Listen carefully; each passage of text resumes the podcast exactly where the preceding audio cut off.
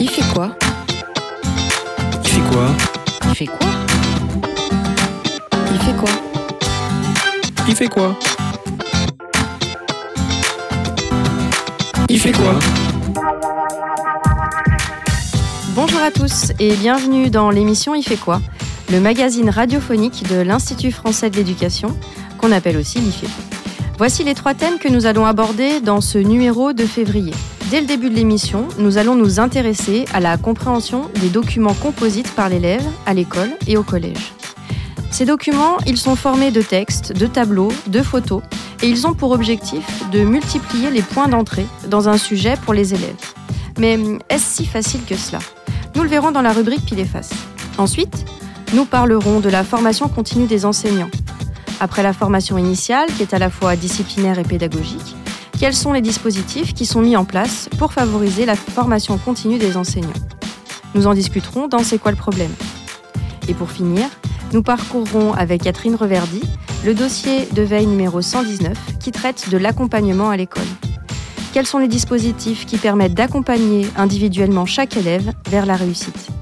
Je vous propose de le découvrir dans notre rubrique L'IF éveil. Avant de rentrer dans le vif du sujet, nous accueillons notre stagiaire Juliette Breton pour les actus du mois. Bonjour Juliette. Bonjour Florence. Alors que se passe-t-il à l'IFE au mois de février? En bref, pour ce mois de février et notamment le premier, l'IFE vous proposera de penser la ville du futur. Si vous êtes enseignant de sciences et que vous vous intéressez aux questions du changement climatique et de la transition écologique, alors n'hésitez plus et inscrivez-vous sur le site de l'IFE afin d'assister à différentes conférences qui développeront par exemple les questions de gestion de l'eau, de pollution ou encore d'agriculture urbaine. Concernant les formations, les 5 et 6 février aura lieu une session de formation autour du thème de la collaboration intermétier dans les réseaux d'éducation prioritaire. C'est à partir de situations concrètes que la formation proposera de réfléchir aux outils ainsi qu'aux méthodes qui peuvent favoriser la collaboration entre les différents acteurs de l'éducation. Mais ce n'est pas tout. Si vous vous demandez comment prendre en compte la diversité des langues au sein de l'école et comment cette réflexion peut aider à réduire les inégalités, les 7, 8 et 9 février se tiendra une session de formation portant sur le langage, les langues et les inégalités scolaires. Pour terminer sur les actus de ce mois de février à l'IFE, si vous vous intéressez à la communication en situation d'enseignement, l'IFE proposera deux jours de conférences sur les micro-gestes dans la communication verbale et non verbale dans les situations d'enseignement les 27 et 28 février. La réflexion autour de ces notions intéressera les enseignants et formateurs qui souhaitent améliorer leur faculté de transmission du savoir. Merci Juliette.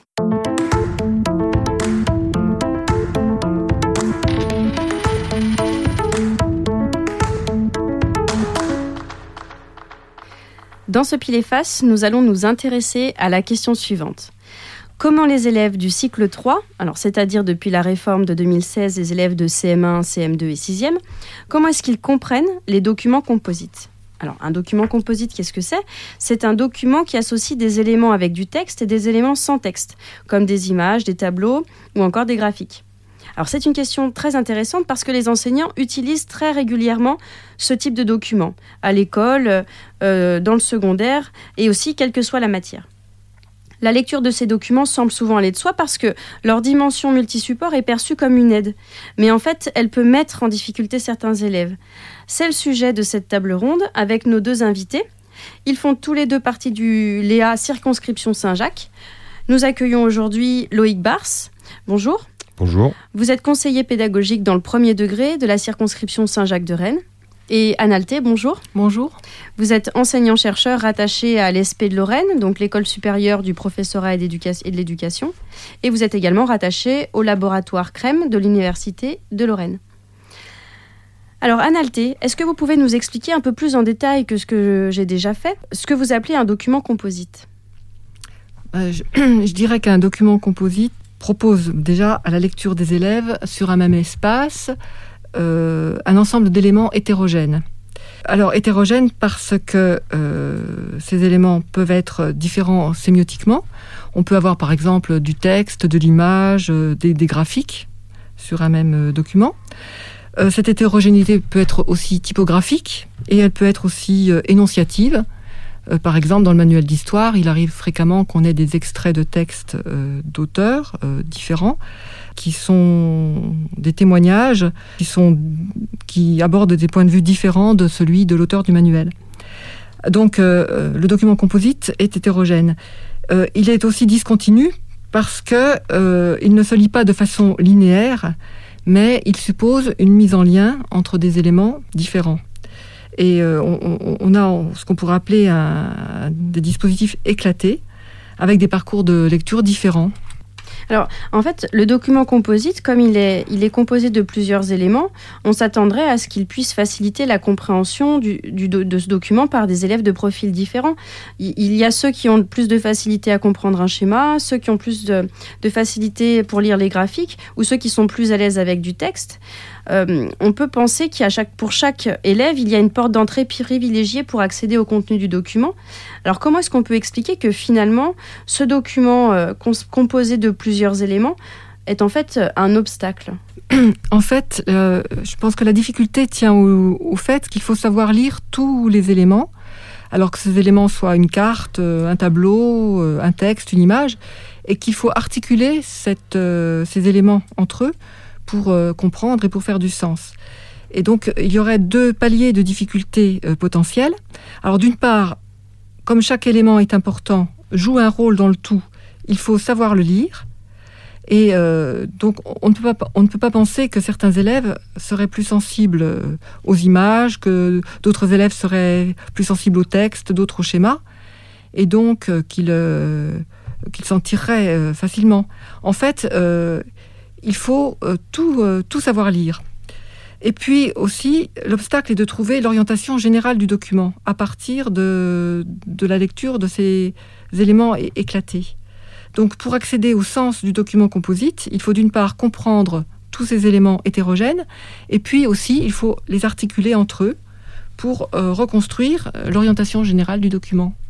Alors Loïc Bars, pourquoi est-ce que vous êtes intéressé au sein de votre Léa à, la problématique du document composite euh, Le groupe de secteur initial visait la poursuite de l'apprentissage de la lecture et la continuité école-collège.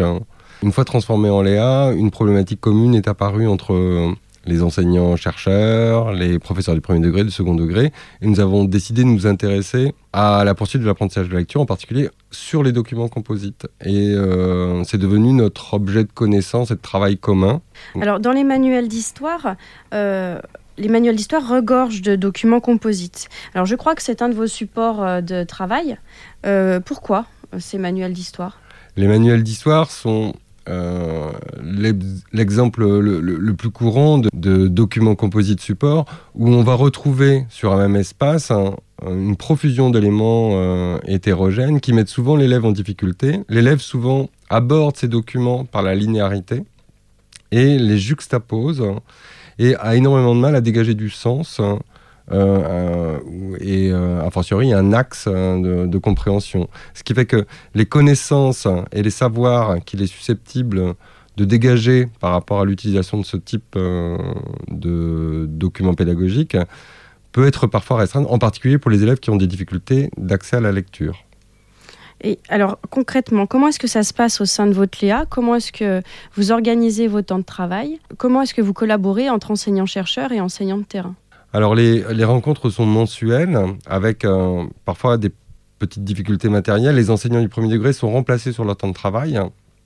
Et donc, euh, euh, il est assez aisé de les faire venir. En revanche, les professeurs du premier degré, du second degré, pardon, il est plus difficile de, rendre sensible leur hiérarchie à cette pour être remplacé. Oui, pour être remplacé, ou du moins pour qu'on prenne en compte leur temps ou leur leur, implication dans le LEA. Donc, euh, euh, sur ces temps de travail, nous nous regroupons, nous échangeons et euh, nous travaillons avec une méthodologie de type Lesson Studies où nous concevons, mettons en œuvre, alors évidemment avec des recueils de données filmés, nous analysons, nous concevons à nouveau, nous amendons, nous euh, abordons euh, peut-être parfois avec des axes un peu différents. Vous aviez cité tout à l'heure euh, l'exemple de manuel de lecture sur des séquences qui ont été mises en place. Nous sommes aperçus qu'il y avait réellement juxtaposition des différents éléments et que les élèves n'arrivaient pas du tout à accéder au sens dans le, sens qui était visé par le document composite qui avait été conçu par nous-mêmes. Donc il a fallu revoir ce document pour que les élèves justement puissent euh, quelque part euh, accéder à l'essentiel du document. Et euh, comment se passe la communication, les échanges entre les enseignants d'école, de, d'école, de CM et ceux de 6e Loïc Bars ces échanges ont principalement lieu sur les temps de rencontre hein, qui sont organisés mensuellement, mais nous utilisons aussi des outils euh, collaboratifs de type Padlet sur lesquels euh, les gens peuvent échanger, même si euh, leur utilisation nécessite encore quand même une meilleure appropriation. Mais nous essayons vraiment d'aller vers la collaboration et la participation de tous pour justement travailler vers un objectif commun qui est la poursuite de l'apprentissage de lecture. Alors, ce, lieu d'éducation associé euh, est tout jeune. Quelles sont les perspectives euh, à court euh, et plus long terme dans votre Léa?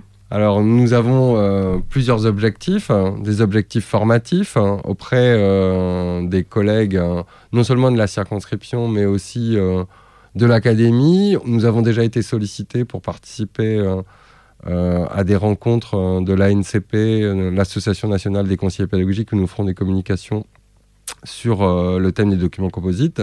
Nous avons déjà participé à la journée de l'innovation euh, avec le Cardi de Rennes. Nous avons présenté nos travaux de recherche sur les documents composites. Nous avons comme objectif aussi de euh, concevoir un magistère qui aiderait les gens, enfin les professeurs, à se former à l'utilisation et à la conception de documents composites et à les sensibiliser aussi à cette dimension de la poursuite de l'apprentissage de la lecture qui doit se faire aussi au cycle 3. Alors merci, merci. On touche à la fin de, de notre euh, rubrique Pile et Face. Merci Loïc Bars. Merci. Merci Analté. Merci. Nous passons désormais à notre chronique biblio et nous accueillons pour cela Claire Jordanengo, qui est conservateur à la bibliothèque d'Hydro de Lyon. Bonjour Claire. Bonjour Florence. Aujourd'hui, vous allez nous présenter un grand classique en termes d'éducation, à savoir L'Émile de Jean-Jacques Rousseau, publié en 1762. C'est en effet le grand titre sur l'éducation dont la bibliothèque possède le plus grand nombre d'exemplaires. Rien que pour la première édition de 1762, nous en avons trois, sans compter toutes les rééditions du 19e siècle, les réfutations, les œuvres dérivées. Alors c'est un texte assez important, en général trois ou quatre volumes qui contiennent les cinq livres de l'œuvre.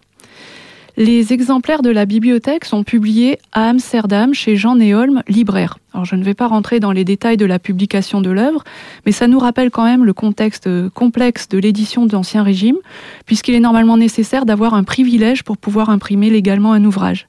Et l'œuvre de Rousseau, aujourd'hui un classique, mais n'a pas obtenu ce privilège, mais une simple autorisation en quelque sorte d'être publiée, ce qu'on appelait une permission tacite. Cependant, anticipant des problèmes, l'éditeur de Rousseau à Paris va passer un accord avec un libraire de La Haye, pour qu'il imprime et distribue le livre hors de France.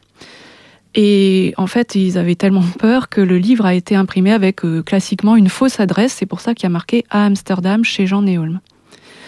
Le livre va sortir à la fin du mois de mai 1762 et dès le 9 juin, en fait, il est condamné par le Parlement de Paris. Les exemplaires du livre doivent être lacérés ou brûlés. On ne peut plus distribuer ce livre. L'auteur doit être arrêté et c'est bien saisi.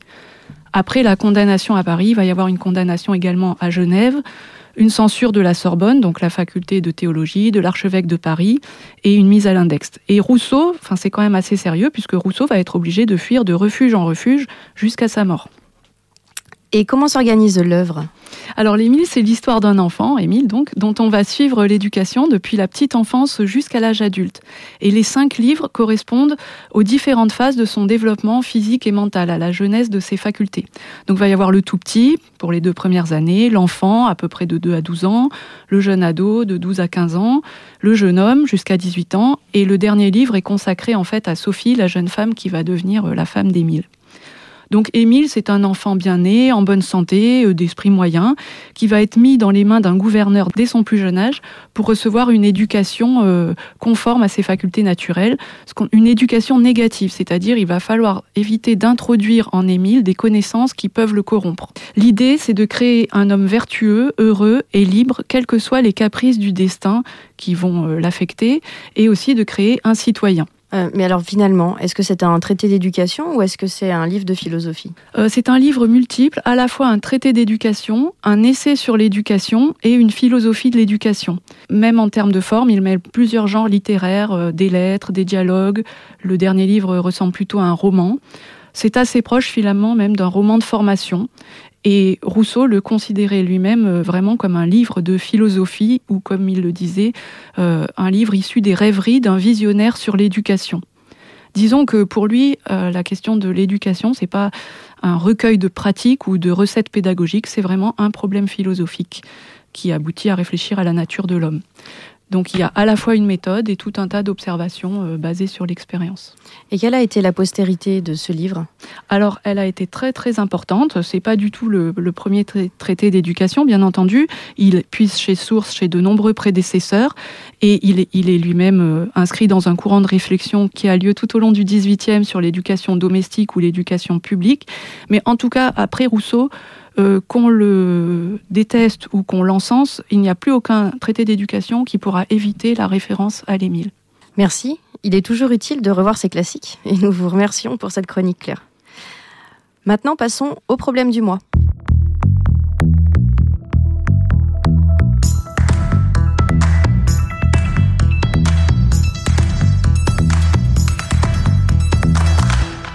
À leur début, les enseignants suivent une formation initiale qui est disciplinaire et pédagogique, que ce soit dans le premier ou dans le second degré. Ce dont on va parler ici, dans cette euh, rubrique, c'est plutôt de la formation continue des enseignants, c'est-à-dire les formations qui leur sont dispensées tout au long de leur carrière. Et pour aborder la formation des enseignants, nous accueillons sur notre plateau Laurent Courbon. Il est chargé d'études à l'IFE dans l'unité opérationnelle Ingénierie de formation innovante. Bonjour Laurent. Bonjour Florence. Alors, est-ce que vous pouvez commencer par nous expliquer qui forme les enseignants Alors, qui forme les enseignants? On va retrouver différentes catégories de personnes euh, qui appartiennent euh, à l'éducation nationale, qui sont en charge d'assurer de manière soit ponctuelle, soit régulière, euh, la formation des enseignants. Euh, qui sont ces personnes? Euh, Ce sont euh, essentiellement des enseignants formateurs, c'est-à-dire des, personnes qui sont expertes dans l'enseignement et qui sont titulaires d'un certificat d'aptitude aux fonctions de formateur. Ce qu'on appelle le CAFIPEMF ou le CAFA pour le second degré. Dans le second degré, ces personnes sont des enseignants qui sont euh, déchargés partiellement de cours, on les appelle les formateurs académiques, et puis dans le premier degré, ce sont soit des enseignants qui ont une décharge partielle euh, de, cours, euh, qui travaillent au sein des écoles d'application, qu'on appelle des professeurs des écoles maîtres formateurs, ou bien des enseignants qu'on appelle les conseillers pédagogiques, c'est-à-dire qu'ils sont formateurs auprès d'un inspecteur dans une inspection de l'éducation nationale. On va aussi trouver euh, des formateurs au sein des écoles supérieures de professorat et d'éducation qui euh, habituellement eux interviennent plus en formation initiale mais qu'on va aussi retrouver de manière plus ponctuelle sur la formation continue des enseignants. Enfin, euh, les formations des enseignants fait aussi partie de la mission des missions des cadres de l'éducation nationale, c'est-à-dire les inspecteurs de l'éducation nationale ou les IPS, inspecteurs pédagogiques régionaux ou les chefs d'établissement. Et alors, dans quel contexte les enseignants vont suivre euh, ces formations et quelle formation est-ce qu'ils vont suivre en fait? Alors, pour les formations, en France, on a un cadre qui est national et qui est donné par le ministère chaque année d'un circulaire, circulaire de rentrée. Euh, dans les académies, le pilotage de la formation continue s'effectue euh, sous l'autorité euh, du rectorat par une délégation académique à la formation qu'on appelle, suivant les endroits, ça peut être DAFOR, DAFOP, DAFPEN, etc. Mais les contextes de formation ne sont pas les mêmes pour le premier et le second degré? Non, les contextes de formation sont pas les mêmes parce que, par exemple, les professeurs des écoles, eux, ont euh, 18 heures euh, qui sont intégrées à leur temps de service euh, annuel et donc ils choisissent en début d'année les formations qui vont suivre. Par contre, ils ont aussi la possibilité de participer à des stages de formation comme leurs collègues du second degré, euh, mais là, il faut candidater. Enfin, on va aussi retrouver dans le cadre de la refondation de l'éducation prioritaire des journées de formation qui ont été mises en place. On en a neuf pour le jours pour le premier degré et une heure et demie par semaine pour le second degré. Et puis aussi, ce qu'on peut dire, c'est que euh, nouveauté, c'est que maintenant, la plupart des formations sont organisées de manière hybride, c'est-à-dire qu'il y a une plateforme de formation qu'on appelle Magistère, et euh, on a une formation qui s'effectue à la fois de manière, euh, enfin à distance, et puis en présentiel aussi. Voilà. Alors sur quoi portent les formations? Euh, Bien, c'est l'actualisation des connaissances en didactique, euh, les dispositifs pédagogiques ou bien des problématiques qui sont liées à la scolarité des élèves, au climat scolaire, aux troubles de l'apprentissage. Euh, par exemple, on a des formations sur l'évaluation, les relations avec les familles, les élèves allophones, la dyslexie, etc. Alors c'est quoi le problème concernant la formation continue des enseignants? Peut-être c'est quoi les différents problèmes finalement? Alors, dans les problèmes rencontrés, on peut d'abord en, citer un premier. C'est ce qui caractérise la formation euh, continue, c'est qu'elle euh, s'adresse à des personnes qui sont en, contexte euh, professionnel, contexte, c'est-à-dire qu'elles ont des problématiques liées à l'âge de leurs élèves, au niveau d'enseignement, leur discipline, leur établissement, etc. Donc, du coup, pour le formateur, c'est une difficulté parce que au sein d'une formation, il peut avoir plusieurs personnes qui ont des contextes professionnels qui sont différents. Euh, D'où la nécessité euh, d'adapter les contenus euh, et de différencier, mais c'est quelque chose qui est, qui est difficile. Parce qu'effectivement, en fait, en, dans la formation, difficile de l'adapter à, à, toutes les problématiques des personnes en formation. Puis aussi, on a une difficulté, c'est-à-dire que les personnes ont des attentes, font des demandes. C'est tout, il y a un décalage avec les besoins que le formateur va identifier pour la formation. Euh, D'où la nécessité, quand on fait une formation, de contractualiser, surtout si c'est une formation qui s'adresse à, à, une équipe, à une équipe d'école, une équipe d'établissement. Euh, contractualiser pour que les choses euh, soient claires et que euh, des demandes, on puisse transformer ou identifier des besoins en formation. Mmh. Autre difficulté qu'on va retrouver, c'est le fait que ben, dans l'éducation nationale, vous le savez, il y a eu énormément de, de, réformes, il y en a encore, et puis des programmes qui changent, on peut dire assez souvent, et que la formation ne, ne suit pas toujours derrière comme on voudrait, parce que eh bien, il faut des ressources, il faut des moyens, ça demande du temps, c'est quelque chose qui est lourd à mettre en œuvre. Et puis bah, la formation, euh, il faut le savoir aussi, euh, c'est lié aux, aux, moyens de remplacement parce que les professeurs eh bien, euh, n'effectuent pas toujours les formations dehors des temps de service. Du coup, il faut les remplacer et on est lié directement à des questions qui sont financières. Et organisationnelles aussi. Et organisationnelles. Enfin, moi, un dernier problème que je pointerais, mais je pense, je suis pas certain d'avoir fait le tour de la question, c'est euh, le fait que les personnes qui viennent en formation euh, viennent par choix ou par obligation. Ça, c'est une question qui est, qui est, qui est, qui est, importante parce que euh, on s'aperçoit que parfois on identifie des besoins en formation chez des personnes qui ont des pratiques qu'il faut faire évoluer. Eh bien, est-ce qu'on va pouvoir, est-ce qu'on va obliger ces personnes à suivre une formation? Et du coup, on peut se poser la question de l'efficacité pour une personne qui viendrait en formation euh, euh, en étant obligé de le faire. Alors oui, mais par exemple pour un enseignant du second degré, euh, il peut très bien passer dix ans de sa carrière sans suivre aucune, aucune formation. Alors peut-être plutôt d'obliger les enseignants à suivre telle ou telle formation, est-ce qu'on ne pourrait pas imaginer, par exemple, euh, chaque année, vous devrez suivre 10 heures de formation et eux choisissent, euh, ce, ça, ça, les bouscule, ça les force à, à eux identifier leurs besoins et peut-être à s'inscrire à des formations qui pourraient les intéresser, mais en tout cas à faire de la formation continue euh, dans leur carrière oui, bah, l'idée intéressante, c'est un petit peu le modèle du premier Exactement. degré. Hein, c'est ce que, ce que je vois dans, dans votre proposition.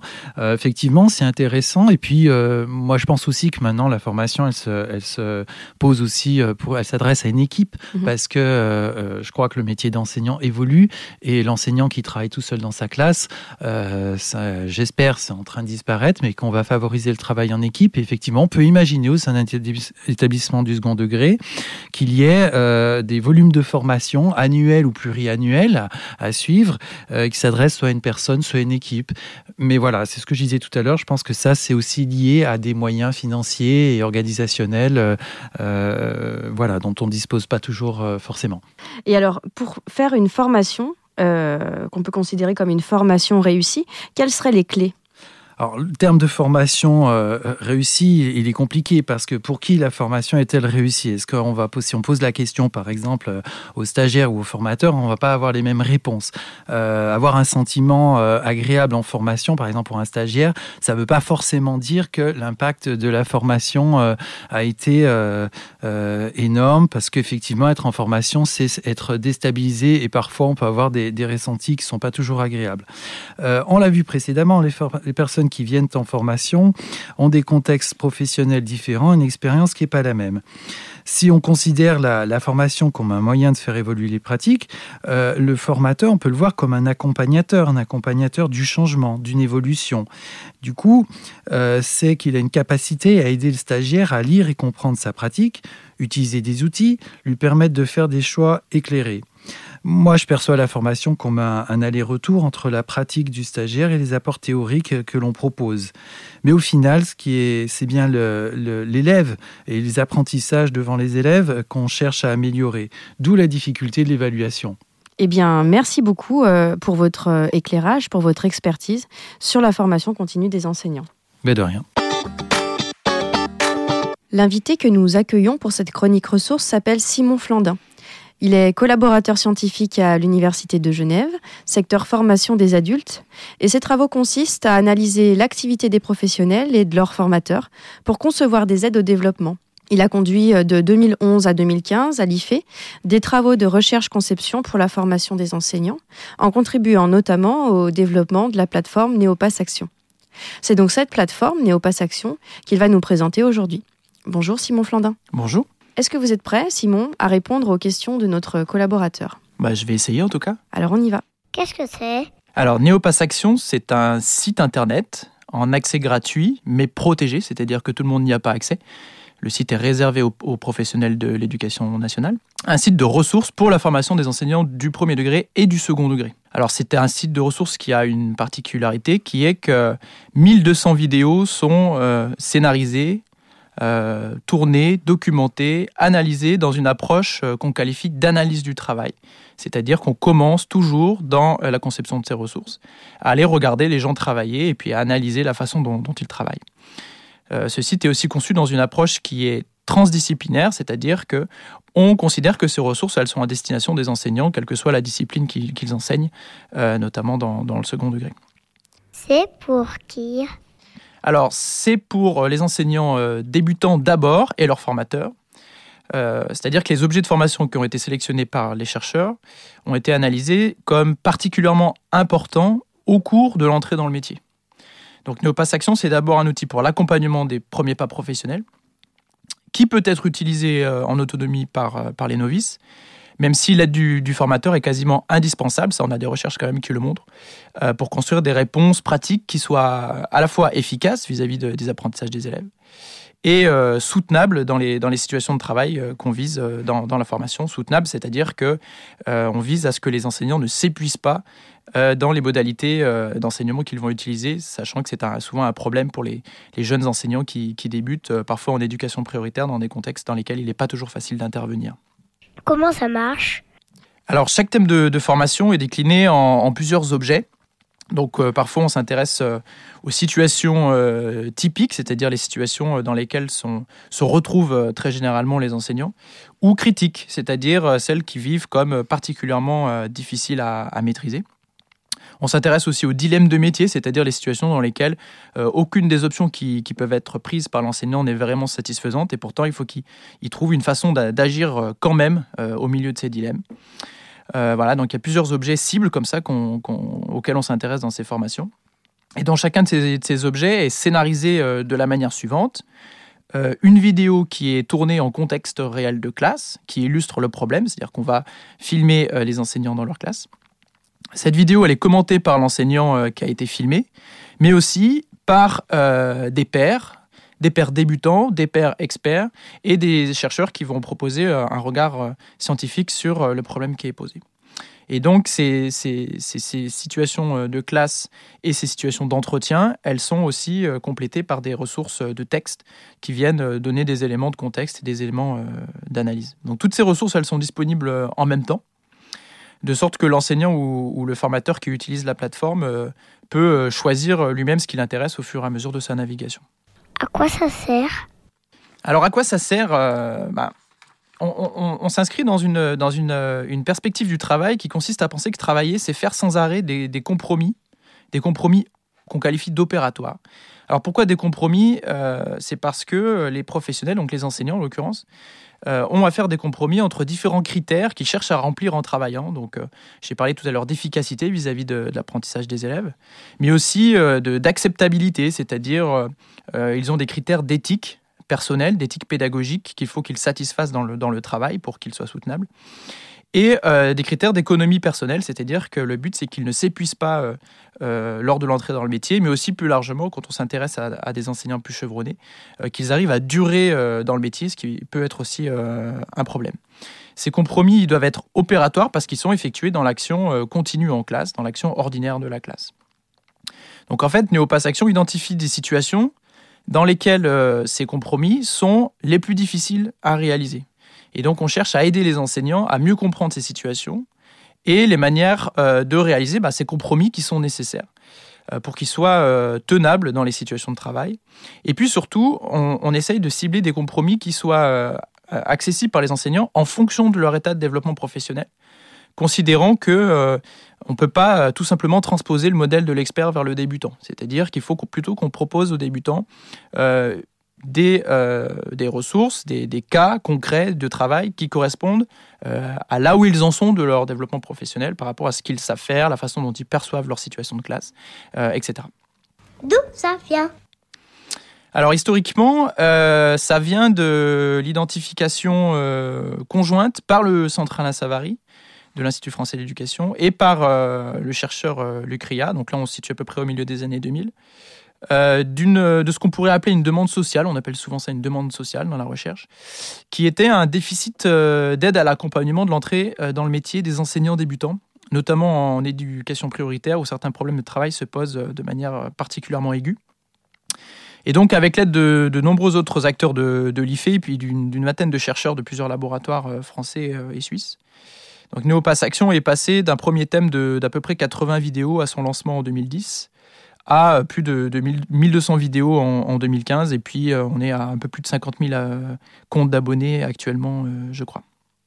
Alors, Neopass Action a, eu et continue d'avoir une influence assez, notable sur la formation des enseignants, en tout cas dans les territoires où il, est, où il est utilisé, bien sûr.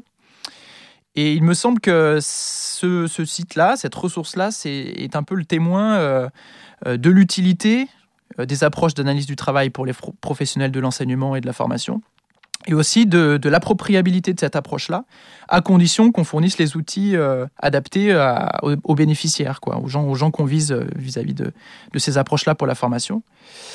Et, et ces professionnels-là plaident en fait constamment pour une articulation entre ce qu'on appelle souvent à tort la théorie, on devrait plutôt parler des résultats des sciences de l'éducation que de parler de la théorie.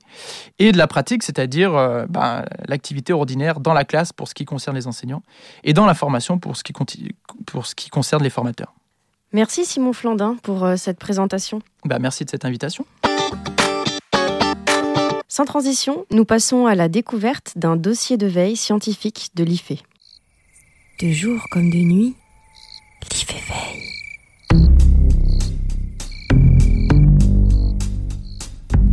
Aujourd'hui, nous allons plonger dans un dossier de veille de l'IFE, rédigé par Catherine Reverdy, chargée d'études et de recherche au service veille et analyse à l'Institut français de l'éducation. Nous allons nous promener entre les lignes, picorer les mots, caresser les idées, sauter de page en page pour découvrir ce dossier. Êtes-vous prêts? Alors comment faire pour que tous les élèves réussissent? Derrière cette mission, qui est au cœur des pratiques enseignantes, s'ouvre un très vaste champ de questionnement. Depuis les années 90, les pratiques d'accompagnement des élèves se multiplient sous différentes formes. On a du soutien scolaire, du renforcement, euh, de la remédiation. C'est autant de dispositifs qui tentent de répondre aux difficultés d'apprentissage des élèves. Ces dispositifs impliquent un suivi plus individualisé pour chaque élève, dans le cadre de la classe ou en dehors. Entre transformation des pratiques pédagogiques et valorisation du suivi individuel, les dispositifs d'accompagnement repensent la relation de transmission du savoir. Dis-moi, Catherine, tu peux m'expliquer ce qu'est l'accompagnement à l'école? Alors, l'utilisation du terme d'accompagnement est assez nouvelle. L'idée, c'est de cheminer ensemble, donc enseignants, élèves, mais pas forcément seulement les enseignants, hein, les élèves entre eux aussi, pour apprendre. Donc cheminer ensemble pour apprendre. Ce terme a été introduit euh, de manière assez générale depuis 2010 avec la notion d'accompagnement personnalisé qui a eu lieu d'abord, euh, ce dispositif a été mis en place d'abord au lycée général et technologique, puis au collège et enfin au lycée professionnel. Le terme est récent, mais ça fait quand même depuis les années 70 qu'en France, on traite les difficultés des élèves, notamment avec euh, la différenciation pédagogique qui a été mise en place dans les classes depuis ces années-là. Mais alors, ces dispositifs concernent seulement les élèves en difficulté? Alors historiquement, oui, c'était des petits euh, groupes composés d'élèves en difficulté. On a eu beaucoup de résultats de recherche euh, sur ces dispositifs-là et ces résultats ont montré que c'était déjà difficile euh, d'évaluer la réussite de ces dispositifs. C'est-à-dire qu'est-ce qu'on peut regarder? Est-ce qu'on regarde la réussite des élèves? Est-ce qu'on regarde la réussite de la mise en place du dispositif? Est-ce qu'on regarde euh, les, hum, les, pratiques des enseignants qui sont dans ces dispositifs Donc toute cette évaluation difficile a montré quand même quelques résultats qui ne sont pas forcément très encourageants. Il y a un risque de stigmatisation des élèves si l'externalisation, c'est-à-dire le fait de mettre le dispositif hors de la classe, dure trop longtemps, parce qu'il y a une sorte de, rupture entre le temps de la classe et le temps des apprentissages. Et on voit que euh, les élèves qui sont restés trop en dehors euh, de, la, de la classe ont du mal après à suivre ce qui se passe dans la classe. Par contre, depuis 2010, donc avec cette notion d'accompagnement, il y a une rupture qui se fait par rapport aux autres dispositifs. En effet, c'est une autre approche. Elle est toujours personnalisée parce qu'elle est au plus près de chaque élève, mais l'idée, c'est de l'intégrer dans le cadre de la classe, pour justement ne pas perdre ce lien avec le cours. Je suis curieuse. Tu pourrais m'expliquer concrètement comment cela se passe? Regarde la voix à la page 7 du dossier, par exemple. En théorie, euh, euh, selon les niveaux, on a environ deux heures par semaine qui sont dédiées à l'accompagnement personnalisé. Et ces deux heures sont prises en charge normalement par euh, des enseignants. Mais on voit que les pratiques sont très diverses pendant ces deux heures. Il y a des activités de remédiation, d'aide méthodologique, qui correspondraient plutôt aux dispositifs qui aident les, les élèves en difficulté, mais appliqués à tous les élèves et des activités, par exemple, d'orientation ou de découverte de l'entreprise. Alors c'est assez difficile à mettre en place tous ces dispositifs, déjà parce qu'il y a cette rupture dont on a parlé, et aussi parce que les enseignants sont habitués finalement à ne pas traiter les difficultés des élèves en classe. Donc je m'explique un peu, c'est-à-dire que les, les enseignants préparent leurs cours en, euh, en prenant en compte les difficultés des élèves. Et pour eux, quand ils font leurs cours, les difficultés des élèves ne sont plus censées être là. Et donc, c'est assez difficile de gérer à la fois le temps de la classe, le temps, ce qu'on appelle le temps didactique, c'est-à-dire qu'il faut avancer quand même euh, les, contenus et les notions pour pouvoir finir le programme à la fin de l'année, de gérer ça, et en même temps de gérer les difficultés euh, auxquelles les élèves euh, sont confrontés. Donc ces deux temps différents sont assez difficiles à prendre en charge pour les enseignants. Et les enseignants sont, euh, dans les dispositifs d'accompagnement personnalisé, assez perturbés, déjà parce que cette posture d'aide aux élèves est assez compliquée pour eux, puisqu'ils ont plutôt une posture d'entraînement de, tous les élèves, et là, ça s'adresse à un seul élève, c'est un, peu compliqué. Et il y a aussi le fait que les, enseignants ne retrouvent pas euh, l'unité euh, dont ils ont l'habitude, c'est-à-dire une classe, un groupe d'élèves, un enseignant. Là, on se retrouve avec éventuellement pas les mêmes élèves euh, que les élèves habituels, on se retrouve avec d'autres enseignants, et c'est vrai que c'est un peu compliqué à gérer pour tous les enseignants. Et alors, quels sont les résultats de ces dispositifs? Alors on s'aperçoit, avec tous ces, problématiques qu'on vient d'évoquer, euh, qu'il faut de vrais changements dans les pratiques pédagogiques. Ce n'est pas juste ajouter un dispositif et faire des choses dans ce dispositif. On voit que euh, les changements à faire sont plus profonds et sont à faire à l'intérieur même de la classe. Et c'est pas si simple. Par exemple, on s'aperçoit que euh, les enseignants ont du, du mal à appréhender les élèves en difficulté. C'est-à-dire que quand ils s'adressent à des élèves qu'ils savent en difficulté, ils ne vont pas leur faire travailler les mêmes choses que lorsqu'ils s'adressent à des élèves qui n'ont pas de difficultés euh, particulières sur cet objet-là. Donc on voit que c'est euh, vraiment très compliqué à mettre en place et que finalement, si on y réfléchit bien, faire un dispositif pour accompagner les élèves, avec ce qu'on a dit sur l'accompagnement, on voit que ce n'est pas vraiment dans l'esprit de l'accompagnement, puisque si on fait un dispositif, on sort de la classe, et du coup, il y a tous les risques de stigmatisation et de, problématiques qu'on a soulevées qui interviennent. Donc, à la limite, peut-être que le dispositif n'est là que pour justifier qu'on s'occupe bien de l'accompagnement des élèves. Ça, c'est une autre question qui est à traiter au niveau national. J'ai entendu dire qu'en Finlande, il existe des assistants pédagogiques. En quoi cela consiste? Alors ce n'est pas seulement en Finlande, mais c'est dans beaucoup de pays anglo-saxons, comme au Canada ou au Royaume-Uni. Tu peux regarder à la page 22. Ce sont en fait des personnels, ces assistants pédagogiques, qui interviennent dans les classes pour aider l'enseignant à faire plein de choses. Par exemple, à gérer les élèves, par exemple à s'occuper des élèves à besoins particuliers qui ont euh, des problèmes de dyslexie, euh, par exemple, ou suivre justement les élèves qui ont des difficultés. Il y a une réflexion qui a lieu actuellement dans les travaux de recherche sur la formation de ces personnels. Parce que ces personnels, du coup, sont vraiment dans un statut un peu bizarre. Donc les travaux se demandent, les travaux de recherche se demandent si il faut former à l'enseignement ces personnels ou s'il faut euh, euh, les laisser en soutien euh, à l'enseignant. En France, on n'a pas ces assistants pédagogiques, mais on a un dispositif qui est plus de maîtres ou de maîtresses que de classes, qui est euh, donc un dispositif donc toujours difficile à évaluer. Hein, il est en, cours d'évaluation, mais l'idée intéressante de ce dispositif, c'est qu'on mobilise tous les enseignants d'une même école pour essayer de diagnostiquer les besoins de chaque classe, de chaque élève et de chaque niveau. Donc il y a un travail collectif qui se fait et qui est euh, au cœur du changement des pratiques enseignantes. C'est vraiment euh, l'aspect collectif là qui est intéressant. On voit dans les recherches euh, que ce, type de dispositif pour le changement des pratiques pédagogiques est plus efficace que par exemple réduire les classes comme dans le dispositif de CP à 12 élèves.